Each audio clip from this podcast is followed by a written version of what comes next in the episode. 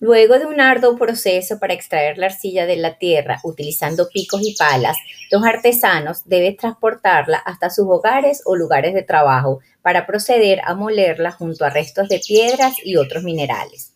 Luego deben humedecerla y amasarla hasta lograr que la arcilla tenga el punto de plasticidad necesario para poder modelar sus piezas con ella.